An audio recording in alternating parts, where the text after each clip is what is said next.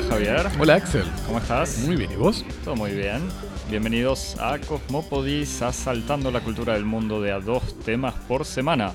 En vivo desde el Estudio 1 en el sur de París, reunidos hoy para hablar de las últimas tendencias en hiperrealidad y de Solo, a Star Wars Story, la última entrega del universo de Star Wars, dedicada a la juventud del personaje clásico Han Solo, otrora interpretado por Harrison Ford. Javier, Dime. Eh, ¿te llegó algún mail esta semana? ¿El pasante te, imprimió eh, y pasó algún mail? No, ya no imprime más porque estamos así en una, una nueva eh, este, reglamento de respeto al medio ambiente, así que no imprimimos más. Pero me pasó, me pasaron unos mails, eh, sobre todo uno que reacciona a nuestros comentarios sobre el documental sobre el asado y sobre todo con, con dos comentarios que van un poco en la dirección de lo que nosotros habíamos charlado. Uno en donde nos, nos habla de, de una interpretación identifica nuestra, nuestra relación entre Sarmiento y el documental como algo que le parecía muy muy pertinente eh, y que dice que efectivamente si hay algo que está muy presente en el documental es la cuestión federal como él, como él lo llama eh, simbolizada en la figura del negro Álvarez nos dice que me parece que es absolutamente cierto y que es como esa especie de, de- vehículo que utilizan los, los realizadores para, para, en alguna medida legitimar su discurso en esa, en esa voz que es una especie de voz criolla, voz del interior, una voz antigua contra la, la voz más metropolitana, más joven de los realizadores. Así que me parece que efectivamente hay una, una especie como de horizonte de, de, de marco federal en la legitimación del, del discurso de la película que está eh, simbolizado en la figura del negro Álvarez, así que sí, totalmente de acuerdo con, ese comentario. Y después este, el, oyente nos dice que también ve a los artistas, a la posición del artista en el documental como tratando así como animales a los, a los personajes de, de la película, del mismo modo que la película habla sobre el tratamiento de los animales, los realizadores tratan a sus personajes como los animales de los que habla la peli. Así que eh, comentarios muy interesantes. Así, con comentarios así de interesantes ya me parece que ni siquiera tenemos que hacer el programa. Exactamente. era- Vamos era a pedir que nos manden mails así y ya está, no tenemos mucho más fácil. Ah, bueno, ¿y a dónde llegó este mail entonces? Ese mail llegó a cosmopodis.gmail.com. Muy bien, y si querés seguirnos en redes sociales, Twitter, Instagram, Eh, Nos seguís en arroba cosmopodis en Twitter y en Instagram. bien, y, Y, nos te escuchás- suscribís en, en las plataformas. eh, es como el trabalenguas este, como es Stitcher, eh, TuneIn, Pocket Cast, Apple Podcasts. y SoundCloud. soundcloud.com barra cosmopodis también, y nos likeás, Nos likeás. abrazás, aplaudís, corazoneás, Todo, todo lo que quieras. todo eso, todos, todos esos, esos vocabularios de la gratitud. Muy bien, bueno, tenemos hoy la suerte de tener presente en el estudio a un invitado, nuestro amigo Maxi ya eh, de Cosmopodita desde hace varios meses, eh, guionista, director, creador, y Maxi estuviste trabajando entre algunos proyectos eh, con realidad virtual, hiperrealidad y esas cosas, así que queríamos... eh, además de charlar de Star Wars en la segunda parte, hablar un poco sobre estos proyectos y trabajos tuyos y nuevas tendencias. Hola Maxi. Hola chicos, muchas gracias por invitarme. Eh, nada, dijimos más que interrogarte, digamos, directamente. Así que yo empiezo con una pregunta muy simple. ¿Qué es la hiperrealidad? O, sea, hiperrealidad, discúlpame, te interrumpo. No, no es un concepto filosófico, es un nuevo medio. Em, se está usando para algunas experiencias en nuevos medios como una especie de superación de algunas categorías que ya se están eh, usando bastante como realidad virtual, realidad aumentada, realidad mixta. Y, y se agarra de la idea de una experiencia sensorial en la cual la conciencia ya no logra diferenciar entre lo que es real y el simulacro, digamos. L- Suena súper amenazante. Eh, claro, antes de, hablar de los riesgos y Matrix y eso, ¿cuál sería la diferencia entre realidad virtual? O sea, ¿qué necesitas para ver, vivir una realidad virtual y una hiperrealidad? Bueno, lo que tendría así totalmente di- diferenciado, la hiperrealidad, es la suma de todos los, de todos los aspectos sensoriales. O sea, en general, cuando hablamos de realidad virtual, está el dispositivo básico que es el casco, que nos permite ver y escuchar, y en algunos casos movernos, eh, pero en general llega hasta ahí. Entonces la hiperrealidad viene a reponer algunas cuestiones que faltarían para completar una experiencia completa, análoga a la realidad, como el sentido del tacto, el sentido del olfato, eh, el sentido del gusto, donde de alguna forma todos los estímulos que estás recibiendo te, te hacen confundir, digamos. Tu, tu percepción eh, duda o en el mejor de los casos ni siquiera duda y se convence de que está viviendo eso en la vida real. ¿Cuáles son los usos en los que, eh, desde un punto de vista artístico, por lo menos o creativo, en cómo se usa, qué, qué tipo de, de cosas puedes hacer? Bueno, a nivel mainstream, la primer gran experiencia de hiperrealidad fue eh, a propósito del lanzamiento de la nueva película de los cazafantasmas. Hmm. eh, en, el, en el Madame Tussauds de Nueva York, en el Museo de Cera, montaron toda una experiencia de hiperrealidad en la que el usuario se vestía de cazafantasmas, se ponía la mochila de los cazafantasmas y se ponía las gafas de los cazafantasmas y en todo ese acto, en realidad lo que estaba haciendo era calzándose en la espalda una computadora, poniéndose unos- un casco de realidad virtual y salía a un cuarto de hotel y empezaba a encontrarse con fantasmas, obviamente, con los que interactuaba disparando su mochila de protones, pero al mismo tiempo con objetos que tocaba, con paredes que estaban ahí, con eh, escenas en las que si la pared se venía abajo y entraba viento, sentía el viento en la cara, si había fuego, sentía el calor. Y, y sobre todo una percepción al 100% entre lo que veía y lo que tocaba. Me hace pensar, yo o sea, esto que me contás me suena a una experiencia de parque de diversiones. Sí, sí, claramente. Bueno, es que en, en- en todo lo que es más eh, comercial, evidentemente se, se va para ese lado, pero también tiene aplicaciones eh, artísticas en, en experiencias que van, que apuntan hacia, hacia algo más estético que hacia la.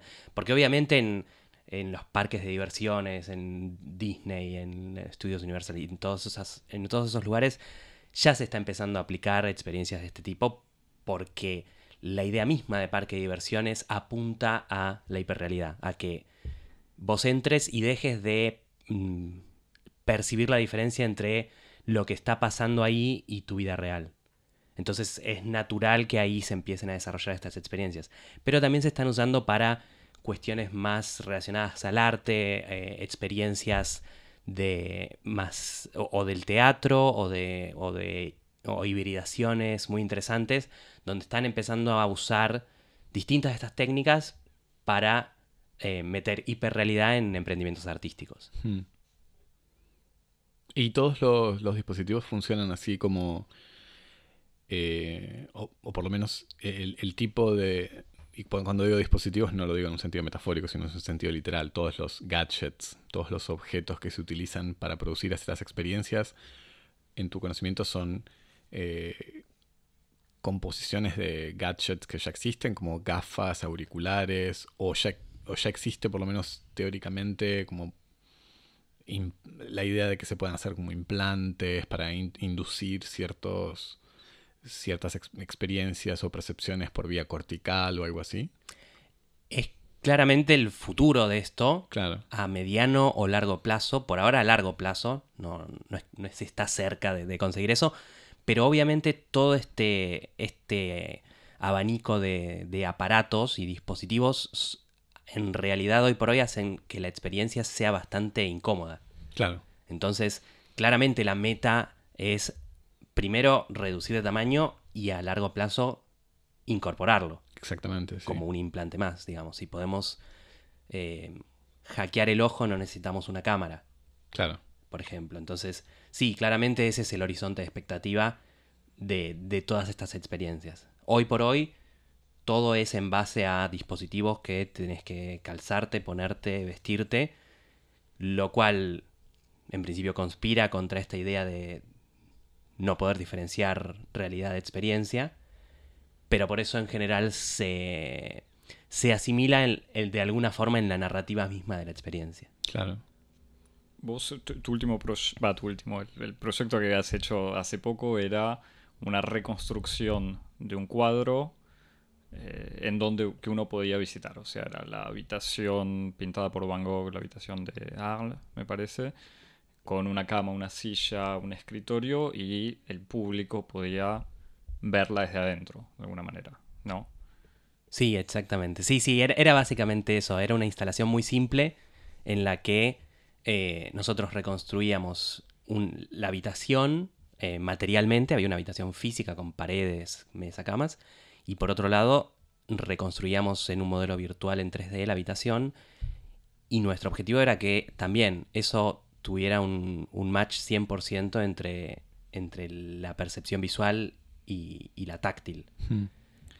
Y entonces, ¿cómo, pas o ¿cómo pasas? ¿Hay proyectos que vayan más allá de la pura experiencia? O sea, de ver algo. ¿Hay como historias que se pueden contar o que se estén haciendo? Porque en el fondo lo de los cazafantasmas también era una especie de experiencia entre, entre videojuego y eso, parque de diversiones. Por ahora están más bien o, o del lado de una instalación artística donde la, interacción es mínima y es más bien una exploración o una experiencia estética, o más bien del lado de parque de diversiones donde hay cierto juego pero no hay tanta narrativa. Pero evidentemente va hacia el lado de desarrollar cierto storytelling desde esta nueva perspectiva de hiperrealidad, donde de repente la misma historia que antes podíamos contar a través del cine se puede contar desde múltiples sentidos con ayuda de estos dispositivos. Todavía no hay eh, experiencias que yo te pueda citar como, bueno, sí, este ejemplo. Pero seguramente va hacia ahí el, el horizonte de expectativas del- de la hiperrealidad. Y las experiencias eh, artísticas que pudiste ver eh, hacia... Digo, porque pienso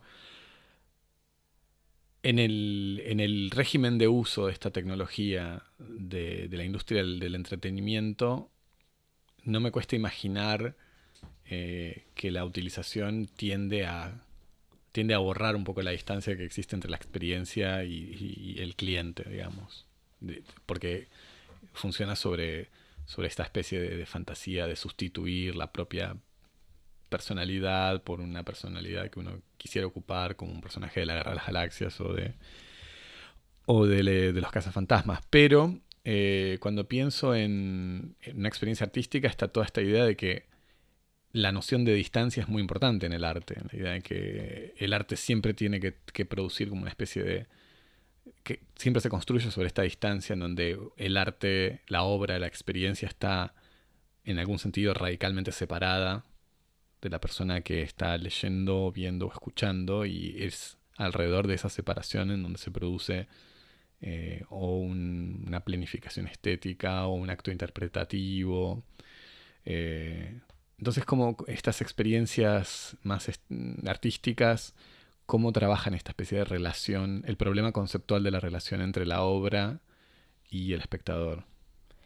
Bueno, de las que yo vi, por ahí la más interesante era una que se llama Somnai, que en realidad eh, plantea una cantidad de técnicas mixtas, una hibridación muy, muy particular, donde además de ciertos segmentos que podríamos pensar que son de hiperrealidad, tenés eh, una parte más de, de- de teatro, más teatral e interactiva, donde los actores interpelan a, a- a los espectadores que se acercan, eh, los interpelan, los tocan, los guían, les hacen preguntas. ¿Qué, tam- y ¿Los actores también están dentro del universo virtual o, Cuando o operan como fuerzas? las dos cosas. Mm. primero los conoces en el mundo real y, y hay como cierta familiaridad que, que en principio es, es llamativa. Y cuando entras a la parte de, de la experiencia virtual, ellos siguen ahí y aparecen como si fuera una especie de, de, de sombra azul que te sigue y que te guía y que a veces te empuja un poco. Entonces, al mismo tiempo, pero ahí ya no los ves, ahí ves como el, el aura de, de, ese personaje que conociste antes. Hmm. Que, que, para explicar un poco mejor, porque ya tuvimos la, la, oportunidad de hablar, de que me contaras en detalle esto, tenés situaciones donde vos entras a un hospital, por ejemplo, y te dicen ahora hay que dormir, te dan una máscara eh, para dormir y en realidad esa máscara es un, son unas gafas de realidad virtual, ¿no? Por ejemplo. Mm. Entonces por eso mezcla la parte real y vos cuando mirás podés ver a alguien acostado en una cama de hospital, así como te veías antes de ponerte las gafas. Entonces ahí es donde se juega o se borra la frontera o los recursos para saltar de, una, de un medio a otro.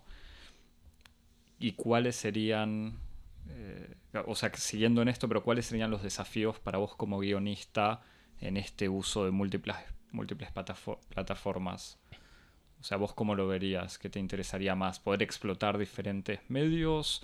¿La complejidad de una historia que contás? La, ¿Las diferentes maneras de ver una misma historia? No, no, yo creo que siempre la historia. Eh, en, todo caso, cualquiera de estos dispositivos te da ciertas, ciertas nuevas opciones y alternativas, pero me parece que, por citar esta hora que estaba diciendo, había una serie de, de gimmicks tecnológicos que eran interesantes, pero que no, no terminaban de completar una historia. Entonces me parece que desde el laburo de los guionistas va a ser importante eh, poder pensar contenidos que se desarrollen orgánicamente en estas, en estas nuevas plataformas. Eh, por ahora no vi ninguno que realmente sintiera, bueno, esta historia valía la pena contarla en realidad virtual eh, y no simplemente en, una película o en una serie o en un video de YouTube. ¿Y, y en temas de cine de, en realidad virtual? Eh, Porque te, digo, el año pasado habíamos tenido, no me acuerdo si vos también, Javier, había sido, se hizo un festival, eh, acá en Francia, un festival de cine de realidad virtual, era el primero.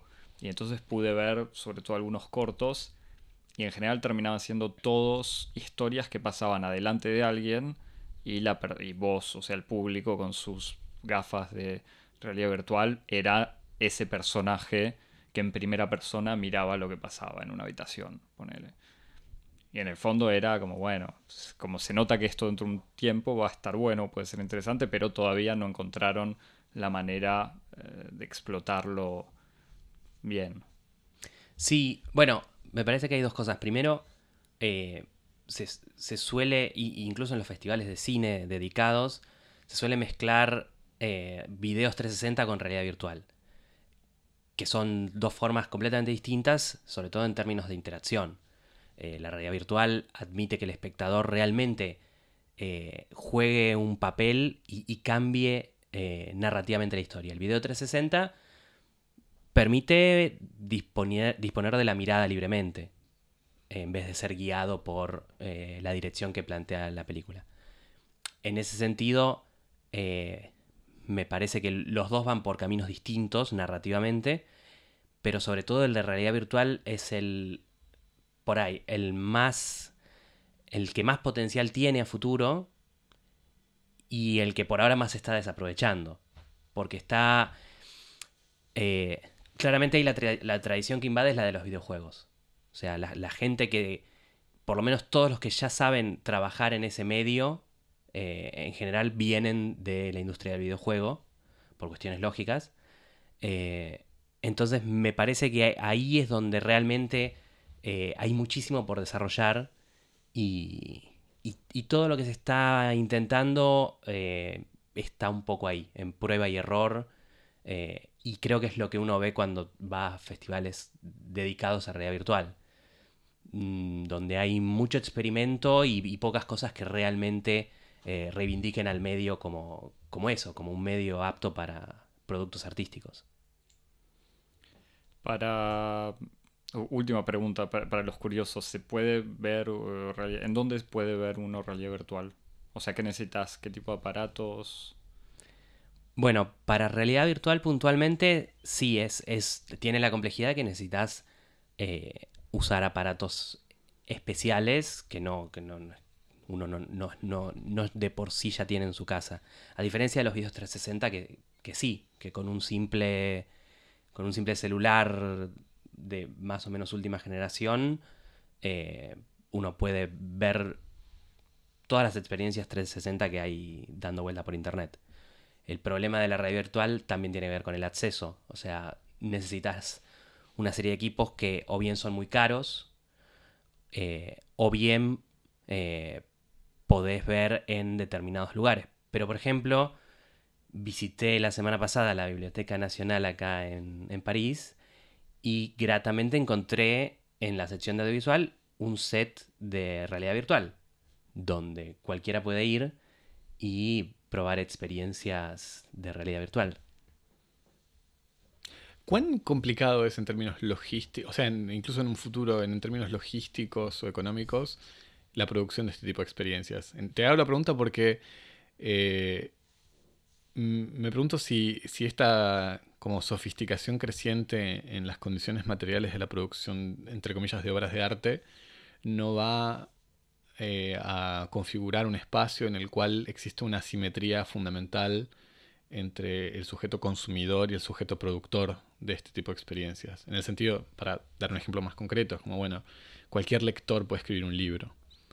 Eh, después, cualquier persona que ama la fotografía saca fotos con una cámara de fotos. Cualquier persona puede escribir un guion y con un cierto número de personas y una cámara puede hacer una película y acceder a ese, pasaje que, transforma al sujeto de lector, productor, receptor a, perdón, de, lector, receptor a productor de, o autor de, esa obra. ¿Cómo ves esa relación en este tipo de, dispositivos?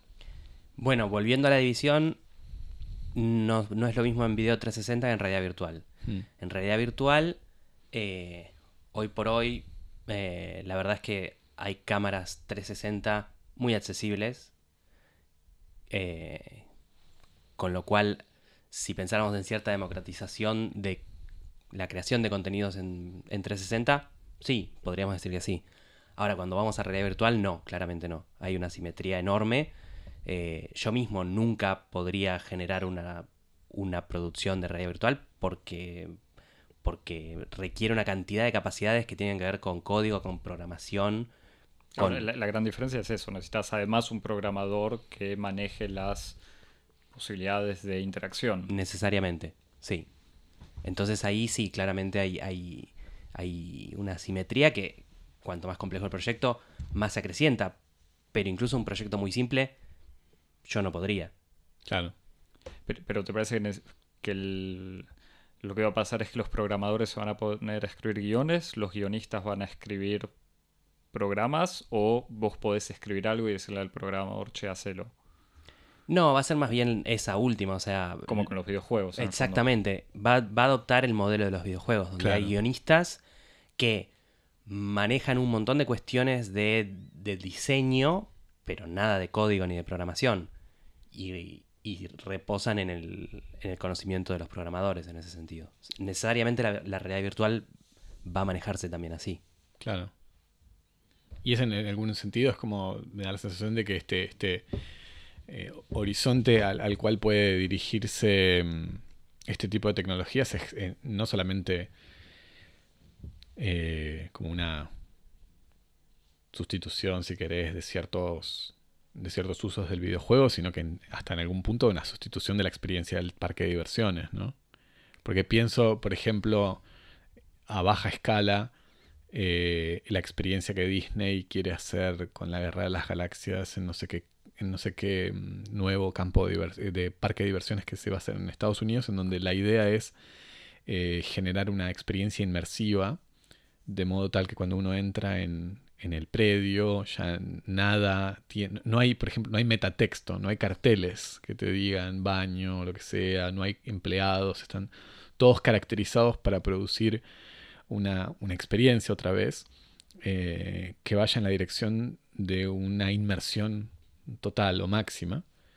Eh, y que sigue el mismo modelo que si querés a, a gran escala, eh, podría ser como el modelo Westworld, eh, en donde está esa especie como de reproducción a toda escala de, de- los parámetros que se pueden acordar para, para producir una serie de experiencias. Y entonces, en lo que vos me decís, me hace pensar que en algún sentido la hiperrealidad es como la solución más económica para producir ese tipo de dispositivos. ¿Se, se lo ve ahí? ¿Se lo ve así? ¿Se ve que hay estas conexiones entre una industria y la otra? Sí, sí, totalmente. De hecho, bueno, Westworld es, es justamente eso, ¿no? El- la guía cuando lo miras desde el, desde el lado de, más, más comercial y más de, de parque de diversiones. We- Westworld, déjame aclarar para la gente que no mira todas las series que están en el mundo. Westworld es la serie en donde hay un parque, un parque de diversiones que representa un mundo del lejano oeste y donde los clientes van y pueden hacer literalmente lo que quieran. O sea, matar, violar, ayudar, pegarse sin arriesgar su propia vida, pero todo, matando eh, robots. Exacto, ejerciendo la violencia sobre mm, Máquinas. máquinas, son robots que, Que ocupan un roles de historias del lejano oeste. Claro, y que están programados para tener una especie de conciencia, o sea, sin saber lo que son. Y que además están como determinados por un sistema guionístico, si se quiere, en donde cada personaje tiene su arco y después hay sistemas de historias que se entrecruzan y que admiten el ingreso de, de- de utilizadores en- dentro de esos. Entonces lo que vos me decís me hace pensar mucho en eso, en, en donde el, el guionista un poco tiene que armar esa red de historias y permitir puntos de entrada. Totalmente. Y, y me parece que sí, que eh, si pensamos en, en el- los próximos pasos de realidad virtual desde ese lado, sin dudas el guionista va a trabajar en ese sentido también. Hmm.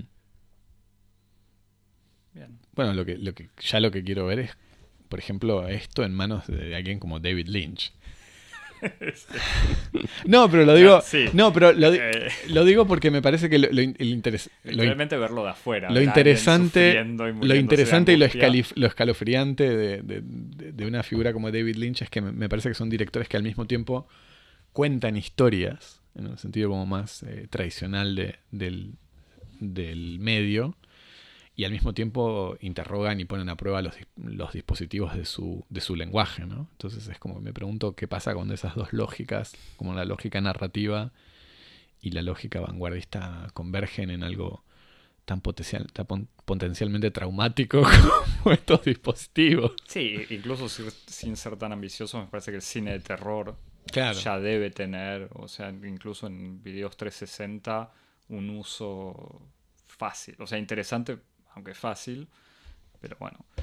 Porque incluso, per- perdón, no sé, te, lo- te- pregunto porque yo esto lo, vi, lo, lo leí por ahí también. Eh, sé que, por ejemplo, en, la realidad virtual, con, los, eh, con las gafas de realidad virtual, se está utilizando actualmente en algunas ramas de la psicología eh, para ayudar a ciertas personas a transitar del mejor modo el estrés postraumático. Sé que se lo usa, por ejemplo, en medicina militar en donde soldados que han pasado por alguna clase de experiencia traumática se los vuelve a situar en, el episodio y se los hace eh, recorrer o la zona de asalto o la zona de, de combate mientras eh, se los insta a verbalizar lo que está pasando, como para al mismo tiempo tener una relación de inmersión y una relación de distancia. No sé si esto ocurre también acá como una aplicación posible. Sí, sí, sí. De hecho, hay, hay, hay varias en ese sentido. También se está usando para tratar eh, fobias. Como ha- hay toda una serie de, de- cuestiones más del lado terapéutico, si se quiere. Y después también hay, hay todo un campo que tiene que ver con el adiestramiento, con el, Ah, claro. claro, eh, manipulación de, de- de escenarios en los que eh, el simulacro justamente se presta para que la persona pueda practicar eh, previamente antes de, de enfrentarse a eso. Cirujanos, pilotos de avión. Sí, tiene un montón de aplicaciones muy prácticas. Primero pensé en adiestramiento de perros.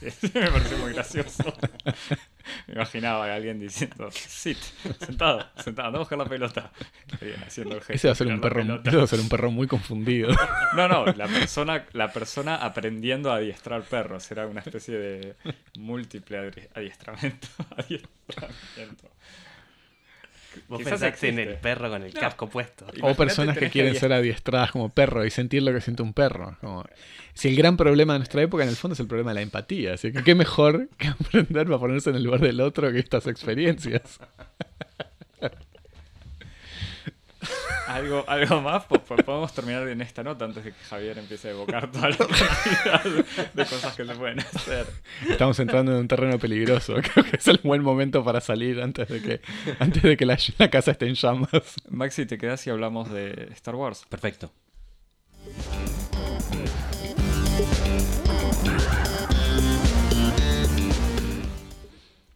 Bueno, Bueno, ahora hablamos de Star Wars que ya por está, ahora algo, que nos hicimos los eh, por algo, serios, no y sobre todo por algo Disney pagó el, el- el pasaje en, en- en primera clase de, de Maxi a París. Este, y bueno, vamos a hablar de, de Solo, Star Wars Movie, Story. Star Wars Story. Ah, el pasante es un inútil. Este, dirigida por Ron Howard, que es la última película del universo de la Guerra de las Galaxias. Situada unos años antes de episodio 4, la primera entrega de la trilogía de los años 70. Esto alguien me dijo que es un, un, este, un inciso exclusivamente dedi- dedicado a los nerds. No, no dedicado, al revés, que solo entienden los nerds. Solo es la, la origin story de Han Solo, el contrabandista con corazón de oro encarnado por Han Solo, por Harrison Harrison Ford, y retomado hoy por Alden eh, ah, ah. Eren- Ehrenreich. Eh, bueno, eh, perdón por, por- por, este, mi analfabetismo en alemán. A lo largo de las casi dos horas y media, la trayectoria de Han, eh, uno de los puntos sueltos que la mitología de la saga había planteado. Su origen, eh, su, eh, Me parece que el pasante te pasó una me pasó versión una versión actualizada, antigua. no corregida. Su adolescencia como ladronzuelo en el planeta Corelia, su pasaje por las filas del ejército imperial, el encuentro con Chewbacca y el juego de cartas en el que le gana a Lando Calrissian su emblemática nave, el Halcón Milenario. El Halcón Milenario es el nombre que tenía en la versión este, de mi infancia. Ahora son todos este, bilingües y le dicen el Millennium Falcon. Todo esto encastrado en una historia de amor, desencanto, robos, estafas y engaños. Basada en un guion de Lawrence Kasdan, el guionista del Imperio Contraataca, y me anotan por acá que también es el guionista de El Despertar de la Fuerza. Eh, junto a su hijo, la película pasó por un tortuoso proceso de producción que incluyó el despido de sus directores originales, Phil Lord y Christopher Miller, que son los directores de la película de Lego, creo, la Lego Movie. No, no, eh, ah, puede ser. Creo que sí. De vuelta, el pasante está Con una performance decepcionante en la taquilla y una recepción mitigada entre los fans, solo parece ser la primera evidencia indiscutible de que la franquicia Star Wars, el Titanic de la industria cinematográfica, no es invencible después de todo. Así que, este, polémico, ¿eh? Polémico el, el resumen de la película. Eh, ¿Qué pensamos? Eh, sí, sí, mira, empiezo yo y los dejo después. O sea, es una película muy entretenida. Eso, si quieren, de- ustedes la critican todo. Axel tiene la, la ventaja de tener este, De, de no estar tocado, de- no claro, sufrir. de opinar desde, desde, la, desde, desde la desafección. Exa- bueno, es que ese es el tema. Me parece que es una película divertida. Película de la que absolutamente no diríamos nada si no fuese, si no se inscribiera adentro de la tradición de Star Wars. O sea, sin conocer absolutamente nada de Han Solo, uno puede ver la película y divertirse, sufrir, emocionarse, aunque quizás exagero un poco, pero no merecería nuestra atención. ¿no? Uh, No, pero no, no, no es para quejarme. A mí me encanta hablar Pero de vos Pochoclo. decís, pasaría sin pena ni gloria. ¿En, En el- el, en el cine? Mm, No sé. La verdad que no sé. Estoy pensando. No, es que pensaba sin pena ni gloria en, en la vida de Cosmópodis. Seguro, me parece. Pero, pero justamente me parece un producto más interesante que, eh, que, la- simple película que es, así separada del resto. Si no, el tema, igual vamos a terminar retomando, vamos a empezar retomando la discusión que teníamos la última vez al hablar de la última, del despertar de la fuerza, justamente, que es bueno, cómo se puede hacer cine saliendo del, del universo Star Wars. Pero no sé, quiero saber qué les pareció a ustedes. Eh, bueno, igual Maxi, ganate tu pasaje. Este es el momento, Disney este es el momento en el que gana. tanto. Em, pero justamente no se sale del universo de Star Wars. Axel se encoge de hombros. Pero no es- Eh, no, pero entonces, ¿qué me estás diciendo? ¿Que a vos te gustaría que saliera? O al revés, ¿estás contento porque no va más allá? Me parece que es raro el procedimiento que hace de. de que es claramente la película que apunta a la nostalgia. O sea, dentro de las que estuvimos viendo de- del universo Star Wars recientemente, eh, si el despertar de la fuerza eh, apuntaba a recuperar y a incluir a un montón de nuevos eh, espectadores que no eran los que habían visto las, las películas originales, eh, hacer una película de Han Solo en principio apunta principalmente a los viejos espectadores y, y por eso recopila una serie de, de guiños y, y cameos y, y cuestiones por el estilo que necesariamente van a revisitar el universo original de las películas. Eh, en ese sentido es un producto muy distinto del despertar de la fuerza, que introduce nuevos personajes, pero nuevos personajes que además apuntan a expandir el universo narrativo de acá al futuro de, De, vuelta, aclaro, por si hay gente igual en este mundo que no sigue la- las nueve películas o toda la serie de películas de Star Wars, El Despertar... de- Porque yo mismo estaba pensando y no me acordaba si era el episodio 7 o el 8. El Despertar de la Fuerza es la primera que se hizo después, o sea, cronológicamente es lo que viene después de la muerte de Darth Vader, o sea, el malvado. La que vino después es el episodio 8, que es Los Últimos Jedi, o El Último Jedi según la traducción, ya no, sé. Y esta se sitúa históricamente, como decías muy bien en la, introducción, antes, unos años antes de la trilogía original. Pero justamente el que va al cine yendo a ver a Harrison Ford. se sale- siente estafado. Bueno, claro. ¿Por qué no? Es, no, es que es, es el riesgo igual de jugar con la nostalgia también. Porque si vas a ver a Harrison Ford, obviamente Harrison Ford ya está grande y no, no actúa. O por lo menos no actúa en esta película. Y puedo, puedo spoilear. ¿Puedo spoilearlos? Harrison Ford muere además. En la. En justamente el despertar de la fuerza. Eh, como que me da la sensación que la película funciona mejor con el que no tiene esta nostalgia. O sea, a mí el actor me pareció perfecto. Yo no sé cómo lo vivieron ustedes. A mí me encanta pensar que eh, el actor eh, eh, adquirió una cierta notoriedad para mí por actuar de un actor inútil en el cine de los años 40 que lo único que sabe hacer es de cowboy en las películas. Eh, ¿Te acordás? En la película esta de los hermanos de los hermanos Cohen, es una película genial, Hail Caesar, en donde a él lo castean porque es lindo, porque es simétrico y porque además sabe hacer eh, malabares con un lazo. Me encanta que ese haya sido su, su, su, su ticket a la notoriedad cinematográfica. Pero igual el personaje, es que me parece que el personaje que hace en solo es eso, es un muchacho muy lindo, porque eso tenía que estar a la altura de Harrison Ford, eh, muy canchero, con demasiada, un poco soberbio, pero que en el fondo no sabe todo lo que él cree que sabe. Como que él No sabe nada. Bueno, por eso, pero él hace de cuenta que sabe todo. Entonces, en el fondo, que el actor sea bueno o no, casi no importa, porque el personaje, lo que se ve del personaje es un tipo que hace de algo que en realidad no es. Y por eso funciona, porque el actor hace de Harrison Ford y no lo es, me parece. Me parece que por eso funciona. Como que a mí me pareció convincente en este personaje que en realidad es un- una especie de careta.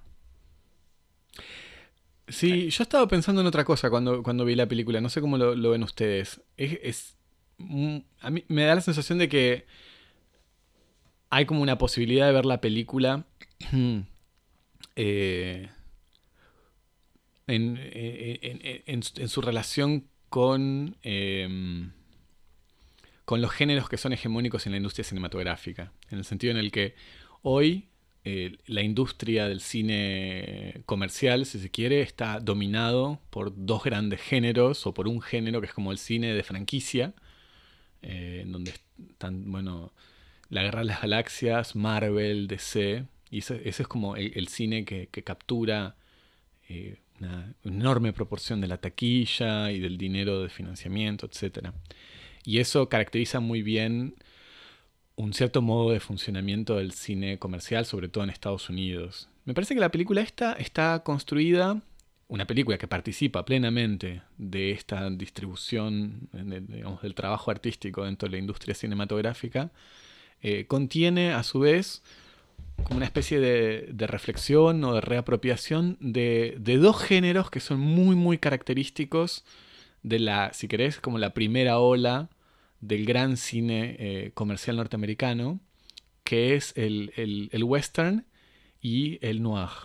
Eh, me parece que hay como en esta película una especie de, de mm, asimilación, de canibalización de, dos códigos que son los códigos que inauguran el gran cine eh, comercial norteamericano y, que están como hibridizados y dan esta especie como de resultado un poco, un poco extravagante, un poco mutante del policial negro con mafiosos en la época de, la, de la ley seca mezclado con cowboys en el espacio. Y para mí esos, como que eso es lo más interesante de la textura de la película, como está producida en esa, en esa especie de colisión de dos tradiciones muy fuertes de la historia del cine comercial, este, pasado por el filtro de, como de la mitología de la Guerra de las Galaxias, y ahí surgen cosas extrañas. No sé cómo ustedes lo vieron a eso.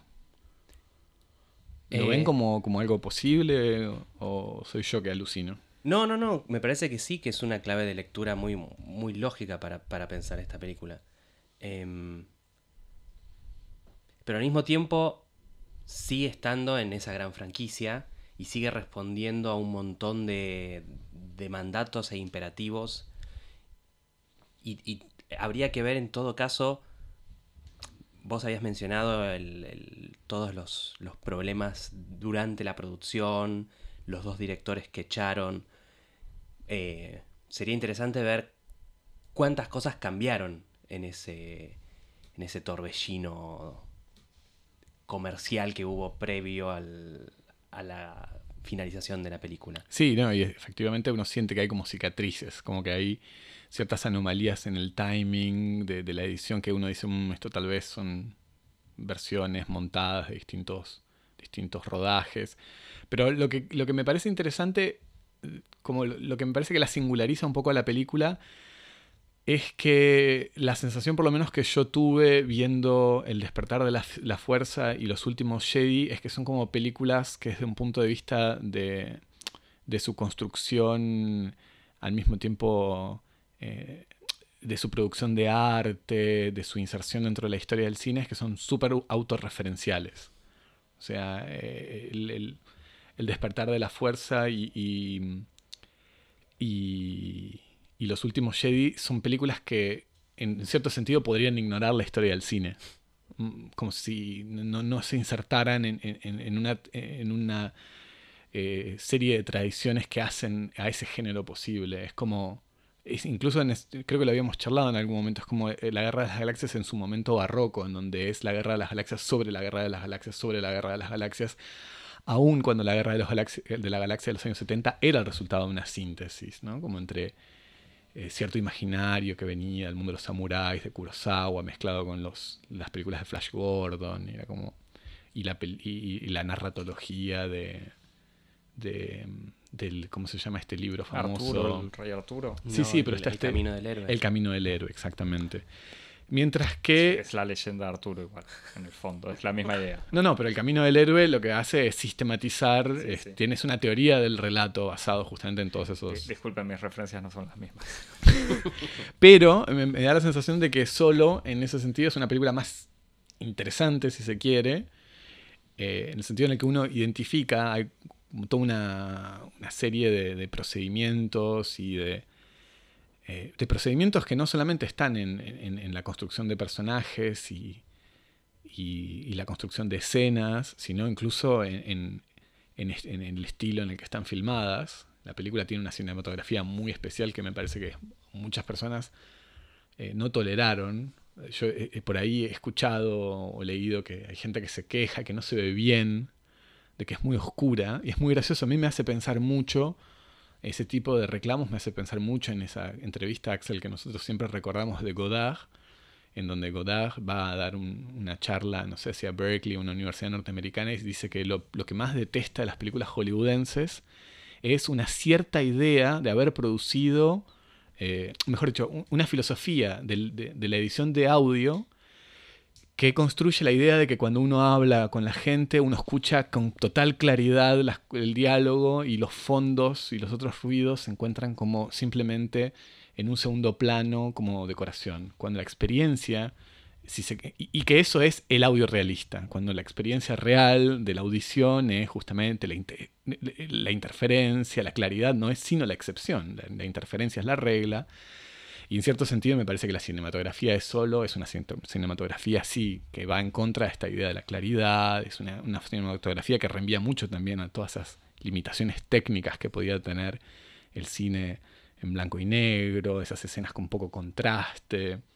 Y, por eso... Sí, hasta sucio. Exactamente, exactamente. Y que me parece que en ese sentido la película tiene como una no, encuentro una palabra mejor para decirlo, una textura, como un montón de elementos que están presentes que le vienen eh, de estas grandes tradiciones de relatos seriales, además, ¿no? Porque el, el, western y el, y el policial noir son como máquinas de producir ficción, en donde la originalidad no es el valor fundamental de, de sus productos. Y me parece que hay como una especie de voluntad de trabajar justamente con estos estos dispositivos de producir ficción que son muy interesantes y que producen resultados al mismo tiempo sorprendentes y al mismo tiempo decepcionantes. A mí, por ejemplo, una de las figuras que me, parecen interesantes y, para discutir en, los resultados de Solo es el personaje de la novia o la chica con la que, que anda Han. El interés amoroso. El interés romántico, como, como se dice en el vocabulario eh, guionístico que, nada, que es como, bueno, esta especie de personaje mm, que yo identifico mucho con la figura de, la fan fatal en el policial negro. Totalmente.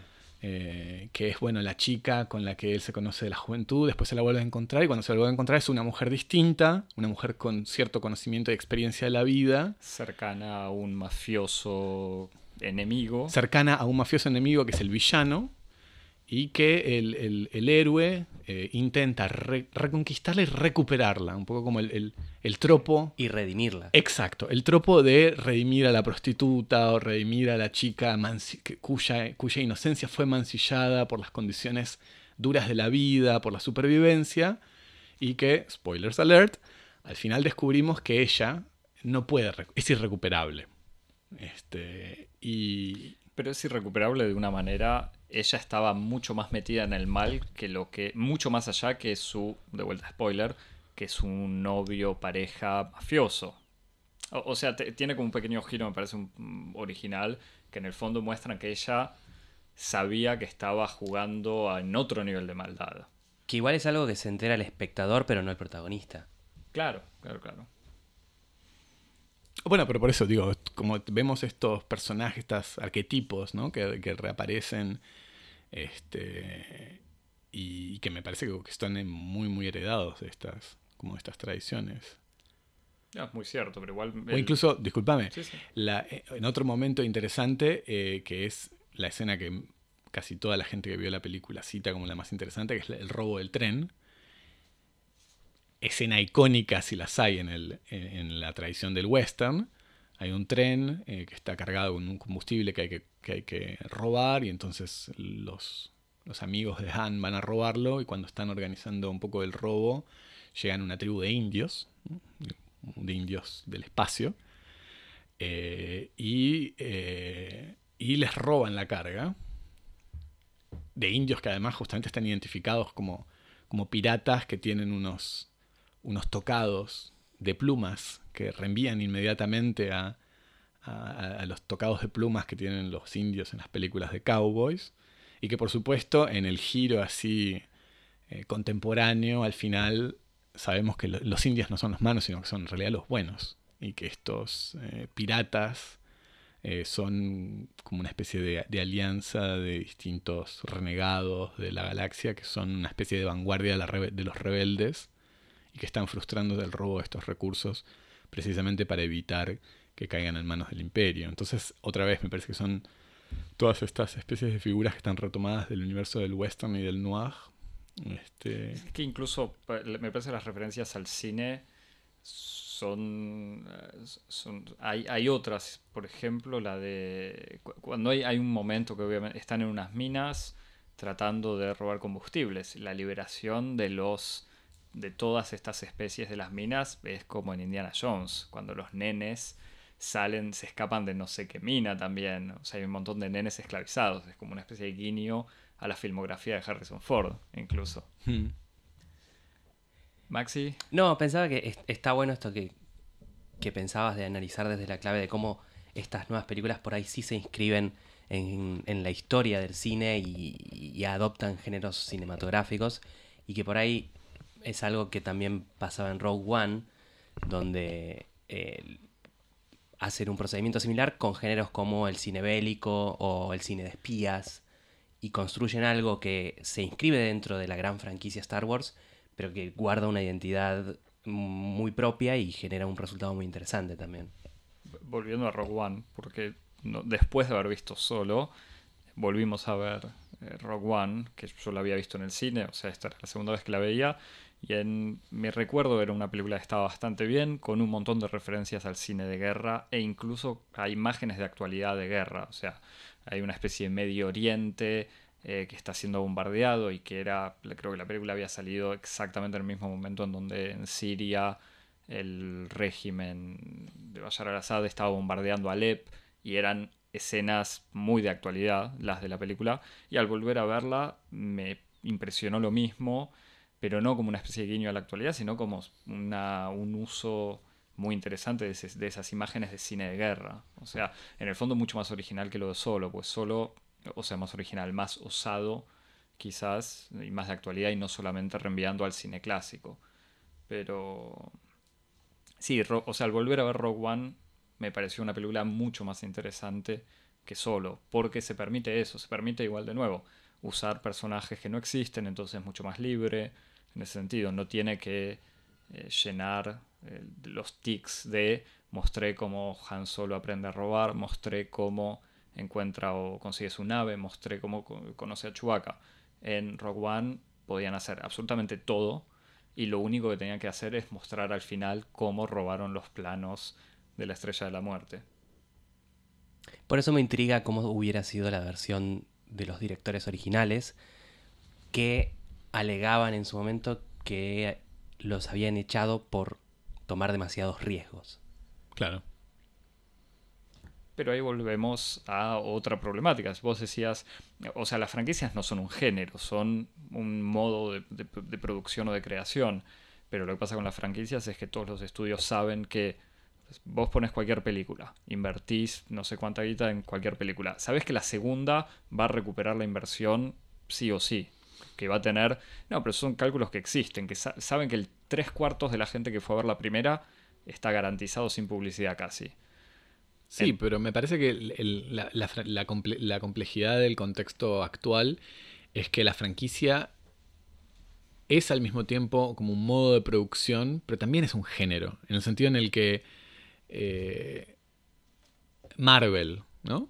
Marvel no es solamente un universo ficcional en el sentido de que son personajes, sino eh, que si algo en alguna medida eh, asegura o garantiza su, éxito es que es un cierto género también, en el sentido en el que es como película de superhéroes, por empezar, porque no son otra cosa, eh, con un, poco de sentido del humor, con un poco de liviandad, es como es al mismo tiempo una estructura, un universo funcional, pero también es como una especie de género, ¿no?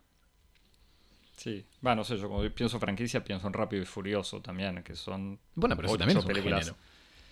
Pero que creo que cambiaron más. no, no, las vi, eh, vi un par de películas en algún avión, pero un par. Alguna o escenas. Pero me parece que fueron cambiando más el tono. Pasaron de la película con autos que explotan a más comedias con The Rock y no sé quién más. Sí, pero creo que el, el, planteo de, equipararlo con un género va por el lado de ciertas reglas que necesitas seguir incluso en la próxima Rápido y Furioso, que supuestamente va a ser en el espacio, Y bueno, pero es lógico. es- va a haber autos. O naves que corren carreras. No, no, va a haber autos. Es, es, es como hay un punto en el que necesitan obedecer cierto patrón de producción intrínseco. Claro, que por eso pensaba también que me parece interesante ese puente, en el sentido en el que el western eh, era como el Marvel de los años 40 o 50, en el sentido que vos podés contar miles de historias, eh, pero siempre tenías el, el- forastero que llega un pueblo eh, y que tiene que enfrentar un pueblo sin ley con un, con un este, sheriff muerto o amenazado y que por fuerza de necesidad enfrenta al villano de- del turno y siempre es esa especie de, esquema mínimo que después se declina, se completa y se, varía con distintos tonos, más alegre, más romántico, más violento. Eh, funciona porque logra en alguna medida eh, proporcionar esa especie de extraño y alquímico equilibrio como entre repetición y novedad eh, que, que- que- caracteriza el éxito de, esa época del western o del cine noir y que también en alguna medida caracteriza al éxito de, Marvel o de Rápido y Furioso, que es como esa especie de- de dosis perfecta entre satisfacción de repetir y este la idea de que uno tiene algo nuevo por su dinero, que en el fondo es una, una lógica también un poco mercantil, ¿no? Como el máximo, la máxima satisfacción eh, de repetir la porción, pero al mismo tiempo obteniendo algo más por su dinero, una especie de plus. Es un poco descorazonador describirlo así. No, bueno, sí, es que iba a decir, ¿y por qué agarrar Han Solo y no, cual- y no el universo Star Wars? Po- Porque en el fondo es una apuesta que le salió mal. O sea, es decir, agarramos Han Solo, el personaje más querido, no sé, uno de los más interesantes de la... Hacemos la historia de su juventud y es la película de Star Wars que, que estábamos, me lo dijiste y yo no te creía, así que lo chequé en internet, me decías que no van a recuperar la inversión, o sea que están 300 millones de dólares de presupuesto de la película y tienen recaudados en todo el mundo hasta hoy 317. Es, es sorprendente. Wow. O sea, sin contar la plata de publicidad, que obviamente es, eh, me decía Javier, que es la mitad del presupuesto de la película casi. Eh, pero bueno, por eso, eh, si en el fondo quieren hacer un, quieren hacer un western, decís que se puede hacer como si fuese un género, ¿por qué no hacer más como Rogue One? Películas con historias en el mismo universo. Yo tengo la sensación de que en el fondo, pero bueno, no sé, es como una especie de relación eh, de adicción. Como uno nunca tiene. You can't always get what you want, but you get what you need. Y es como que. este, el, el- fanático de Star Wars lle- llega a un punto en donde nunca va a obtener lo que quiere, pero tiene su fix, tiene su dosis. Este, no sé, qué sé yo. A mí la película me pareció interesante otra vez, me parece que me pareció interesante porque tiene como una especie de densidad en su construcción eh, que me hizo pensar un poco más en el hecho de estar viendo una película. ¿no? Este, tengo la sensación de que si tengo que hacer una comparación muy llana entre eh, la sensación que me dejaron eh, los últimos Jedi y solo, es que solo vi una película y en los últimos Jedi vi justamente una especie de producto de... De, de- de- De la gran franquicia. Claro, de la gran franquicia en donde casi que lo más interesante de la película es verla como eh, el síntoma de una serie de fuerzas. Eh, Por ejemplo, lo que más me interesa, de- de- me parece, de- del último Jedi es imaginarme las luchas internas entre los productores. ¿No? Como si, como si, como si la película fuera la escena del crimen y el verdadero crimen son los debates que ocurrieron en Disney sobre cómo hacer la película. Meter ta- metete al personaje. Y la película, la película es cómo quedó la escena del crimen. Como que en el fondo es una, es un- la película no es una película sobre la guerra de las galaxias, sino que es una película sobre la industria del cine y sobre todas las fuerzas en pugna. Mientras que cuando vi solo, veía una película de cowboys en el espacio. No sé si a ustedes les Pero, pasa lo mismo. no, pero igual lo, lo que iba a decir antes, también el hecho de haber puesto a Ron Howard, que es como un director de una de tus películas favoritas, Javi Apolo 13. Sí, si no, la- mi película favorita. Eh, pero no, pero un director de buenas películas sin más. O sea, Clásicas. no falla, clásico, es. eh, iba hacia ese- en esa dirección, me parece. Hacer como. Una, que no sea solo un producto, ponerle para vender eh, o pochoclo o muñequitos, pero que tampoco sea tan original en el uso. Yo, Javier, tenía otra pregunta. Quiero que me cuentes del robot. ¿Qué pensaste del robot de Lando que, que quiere independizarse? Que, que- que es una militante de la libertad de los robots. Me pareció bien. No, a mí también, por eso, pero quiero que desarrolle. Yo sé que seguro tenías una teoría. No, a mí lo que más me interesó ahí es como es todo ese, ese tono subyacente como de una relación como sexual entre él y, y Lando. Eso me pareció como... Y, y además el modo en que está establecido como algo totalmente banal. Este, como que qui- quienes hayan pasado un tiempo en la galaxia están acostumbrados a que los robots y, y los humanos tengan algún tipo de, de relación que prescinda, o relación que vaya más allá justamente de, de la relación utilitaria, como entre amo y, y, y esclavo, como parece ser el modelo tradicional de, de las películas de los 70, y acá son como dos entidades que tienen una relación, un, com- un compañerismo a lo largo de muchas misiones y, y que incluso... Po- ¿Podemos spoilear también? Sí, claro. Bueno, nada, que en el momento incluso en que el robot de Lando hay que romperlo para sacarle la memoria, Lando llora y sufre como si estuviesen matando a su amante o a su madre. Sí, ahí hay un momento que yo- a mí me parece un poquito siniestro en el sentido en el que, eh, para restituir mínima- mínimamente la situación para quienes no hayan visto la película, este, este robot, o esta robot, porque es una Sí, robot, tiene una voz femenina, robot mujer. pero creo que eh, lo- eh, en un momento, en un enfrentamiento, muere y Lando recupera su cuerpo, lo lleva a la nave y cuando están viajando por el espacio, escapando de, sus perseguidores, necesitan utilizar la computadora con las trayectorias de viaje que está almacenado en como el cerebro del robot. Y entonces extraen esta especie como de disco duro y lo cargan en el, como en el server del, del, del halcón milenario en un momento que se supone que es como un momento lindo porque asegura una cierta forma de trascendencia de, la vida del robot. Ese robot no está muerto, sino que ahora vive en la nave. Pero lo que es un poco terrible es que después Lando pierde la nave. O sea Bueno, que él, es que Han dice. él pierde dos veces a su amor. Pierde Bueno. la primera en forma de robot y después le, le hacen la nave. pero es más explícito, porque Han le dice cuando la instalan y la conectan y funciona, Han dice en voz alta, y creo que se lo dice a Lando, le dice, ahora está, A mí eso ahora es parte de la nave. A mí eso me pareció un poco, un poco doloroso. Pero más allá de eso, me gustó el, el- el- el momento en el que ellos tienen una conversación. Ella tiene un- el robot este tiene una conversación con quién? Con la, Con ah, la con, la, amante. con la amiga, la novia de Han, que tiene una posición como un poco provinciana. Ella no sabe que estas cosas ocurren en la galaxia. Y ella le dice, pero ¿cómo? ¿Cómo que son novios o que tienen relaciones? Y, y- y la robot que tiene muchas, muchas eh, millas galácticas de vida, le dice, no, esto, esto- esto se puede totalmente. Como hay métodos. o- Igual, creo que eso es lo que viste vos, Javi, pues no es Yo, yo vi eso. No, sí, sí, sí. No, Yo, yo vi eso, pero... Ella le dice, ustedes son pareja, están juntos, y el robot dice, eso quisiera Lando, pero No. él no es él no es mi estilo. Pero después ella le pregunta, pero ¿cómo? Y antes de que llegue a hacer la pregunta, la robot le responde, se puede. Ah, gracias.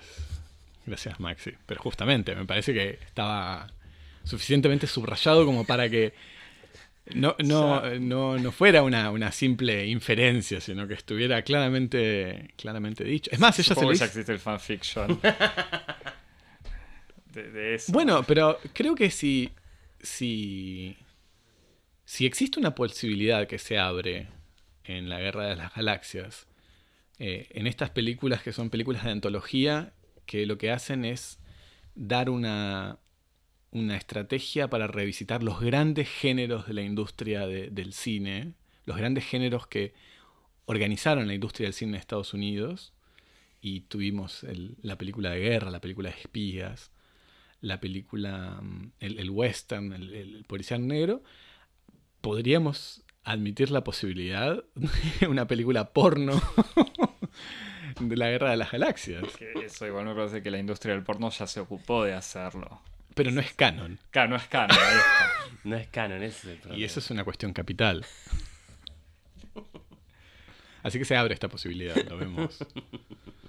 Lo único que uno podría haber dicho es, ya no les dio la audacia como para que sea un robot robot, en el sentido como si hay algo interesante Claro, sin ro- género, decís. Exacto. Claro. Si hay algo interesante en el robot, es esa posibilidad de trascender la limitación humana, de humana en el sentido biológico más básico, de ser un ser este cuerpos con, con una asignación este de órganos sexuados y el robot perfectamente está libre de este tipo de limitación hubiera sido una posibilidad nueva mucho más interesante mucho más eh, queer La, la única referencia al género es la voz. Porque el ro- no es un robot con formas. Más o menos. No, más o menos. yo tengo una es un manera de los robots. No, es un robot caderón. Tiene caderas sí, anchas. Sí, Sí, sí, sí. sí, sí es. Creo. Nosotros miramos más Sí, a los veo- robots que vos. que lo miraban de otra manera. Sí, ¿Qué viste vos? No, yo estaba muy preocupado por la parte en donde está ella, para llamarla así, gritando a los otros robots, libérense, abran la cabeza, burgueses, cuando está liberándolos, desconectándoles del chip. Que Eso también es interesante. Eso está bueno. Eso es interesante porque Además le dice, anda a liberar a tus compañeros. se establece, se establece el hecho de que la docilidad de los, de los robots es un efecto artificial. Como que la, la inteligencia artificial es per se soberana, per, se libre, y que para, para instrumentalizarlos como, como esclavos tienen que introducirle esta especie de, de, de prótesis, de aparato, que ella va sacando y llama a, a liberar al resto de, de los robots de estos grilletes eh, cognitivos. Eh, ¿Era lo que querías que dijera sobre el robot o No, sí, sí, quería, eso, quería, era para ver hasta que, que- no, que te había gustado. Ah, Estuviste bien, estoy satisfecho, Javi, tranquilo.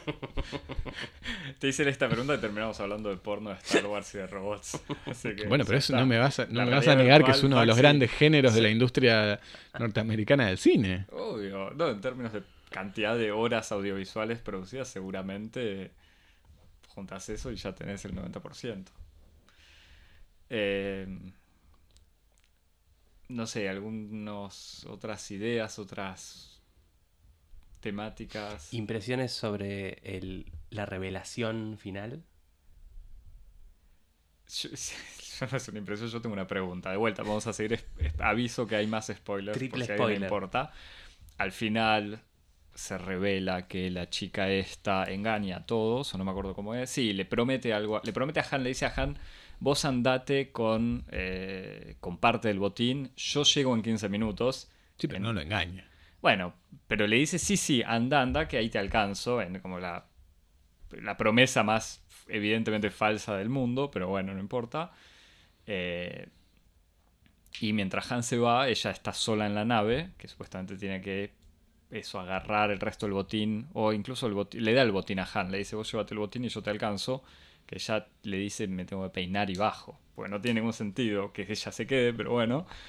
Y mientras Han se va, ella aprieta un botoncito y tiene una comunicación por Skype con Darth Maul, Maul, el villano, el caballero Sith villano de episodio 1, que era el monstruo muy cool visualmente interesante, que era negro y rojo con cuernitos y un sable láser doble. Que al parecer era el atributo que le permitía identificarlo, a tal punto que Los cuernitos de o el, no, el sable doble se, se ve obligado a, a manifestarlo en la comunicación telefónica por Skype para que nos demos cuenta de que es él. Es que seguramente todo el público pensó lo mismo que yo, que fue, epa, está más gordito, pues me parece que está más gordito.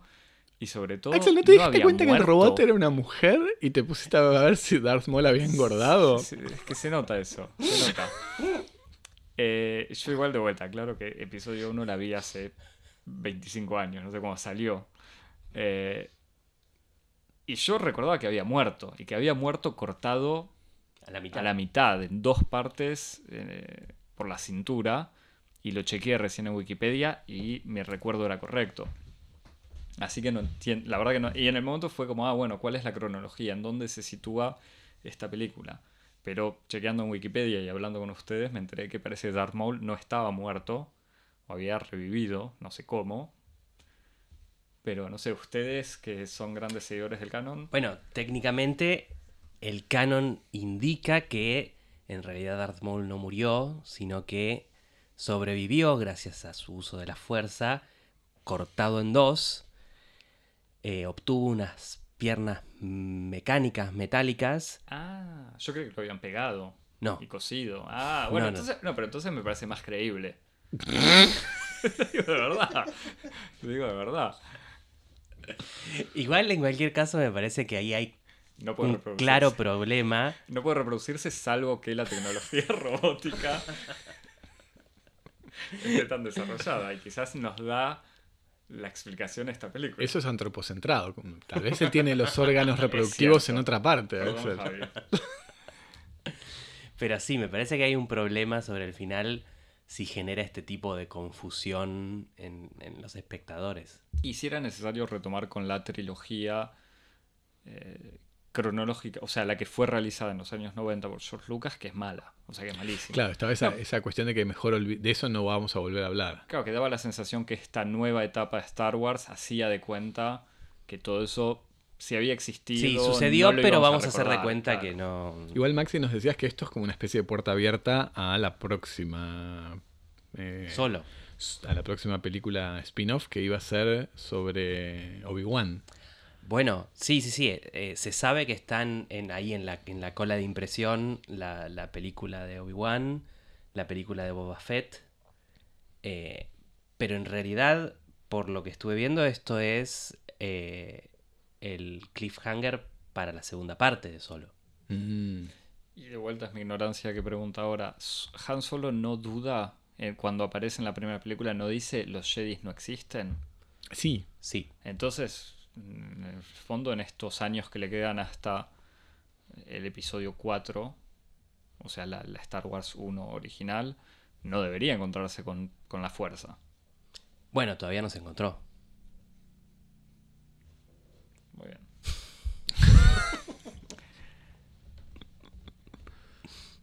¿Alguna, ¿Algún otro elemento para, para iluminar a los ignorantes de Star Wars? No, ¿cuáles son las próximas películas? Además de toda esta lista, no hay todavía un cronograma. ya, ya sabemos qué géneros van a, van a ser. No, eso, eso para mí es lo más interesante. Eh, Por ejemplo, ¿Se viene el musical? no, no, no, ¿El se viene, no, se viene el Peplum. Claro, bueno, pero eso sí igual. Eso sería... Con Obi-Wan es el Peplum. La película bíblica. Un Ben-Hur con Sí, Obi-Wan ahí medio como de, Y es de- que esa- de es que en el- ermita. Lamentablemente eso era episodio 1. Y lo digo en serio, o sea, las carreras, Claro, los bueno, sí, obvio. eran... Sí, sí, sí. Eso. por ahí Y- no lo hacen bien. ¿Y Boba Fett cuál podría ser? Tipo una película como Peter Fonda, ¿no? Como, como busco mi destino. El dilema del clon. claro. Boba Fett que viene de Vietnam. Es cierto igual, es el soldado. ¿No? Es claro. como la- Que no se adapta. La película así. O, o Rambo, cuando estabas diciendo el, el- el forastero que llega. Pero bueno, Bueno, recomendaciones. Yo la- el peliculón con Daniel Craig y Harrison Ford. no. Cowboys and Aliens. Película buenísima que... eh, ¿En serio lo decís? una película que abre justamente esta posibilidad de, de- de- encuentro de grandes máquinas de ficción. La película... Lo- Una lo- especie de lo película, en serio, una la película steampunk. Nunca la terminé esa película. La estaba, la empecé a ver eh, por internet. Creo que se me cortó la conexión o no cargaba lo suficientemente rápido. La corté ahí y nunca me enteré del final y no sufrí mucho. No, es una película buenísima. Es buenísima. Es como Stargate, pero pero de Cowboys con James Bond. Y con Harrison Ford, que es la, la- la cabeza mejor hecha para sombreros Fedora que, que haya existido en Hollywood. Y con Olivia Wilde haciendo lo que verdaderamente es, una extraterrestre. Es- está todo, está- ¿no? Sí, te- no, no la vi entera, ahora no sé si la voy a ver. Ahora que la recomendás quizás la miro. Te la va a spoilear. Pues literalmente, claro, Cowboys contra Aliens. Si querés haces un, un especial Cowboys contra Aliens. No, no, esas, esas grandes películas son inefables. No, no, no hay glosa que estén a la altura de, de la experiencia. Bien, los mails de quejas eh, a cosmopodis.gmail.com, cualquier cosa. Maxi, ¿algo para recomendar? Y yo recomendaría eh, una película que no sé si es parte del canon en el nuevo universo Disney, que es una película para televisión, que es el especial de Navidad de los Ewoks. Ah, Yo creo que es parte del canon. sí. Nada indica lo contrario. Sí, este, es- no sé si está entero en YouTube, pero yo vi, vi eh, Que además partes. es una, lin- una linda recomendación porque también eh, nos permite reenganchar con nuestra cuestión de la realidad, la hiperrealidad, ¿no? No sé si, Maxi, querés, querés este, explayarte un poquito al respecto, porque es- al mismo tiempo trata sobre la guerra de la- las galaxias y sobre la realidad virtual. Cuando se recupere, tal vez Maxi se recupera, porque son varios temas al mismo tiempo en el especial de Navidad, que es un especial hecho para televisión, eh, está montado sobre una historia que es el regreso de Chewbacca a su planeta natal para la, la- la efe- una efeméride muy importante que es el Día de la Vida. Y hay distintas viñetas, distintas fábulas que ocurren y una de ellas, ¿cuál es? Tiene que ver con estos dispositivos. Eh, no, no, no me acuerdo de esa parte.